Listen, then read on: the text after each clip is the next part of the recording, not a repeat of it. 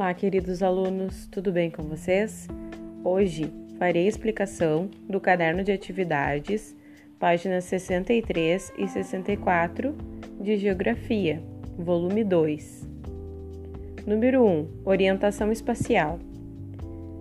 Na imagem, as crianças estão brincando no pátio da escola.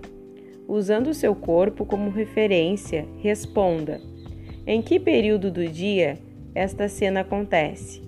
Pinte a resposta correta: manhã ou tarde? Como você descobriu a resposta? Responda. Número 2. Observe a imagem a seguir e faça o que se pede. Página 64. Localize e circule duas diferenças entre as imagens 1 um e 2. Número 3.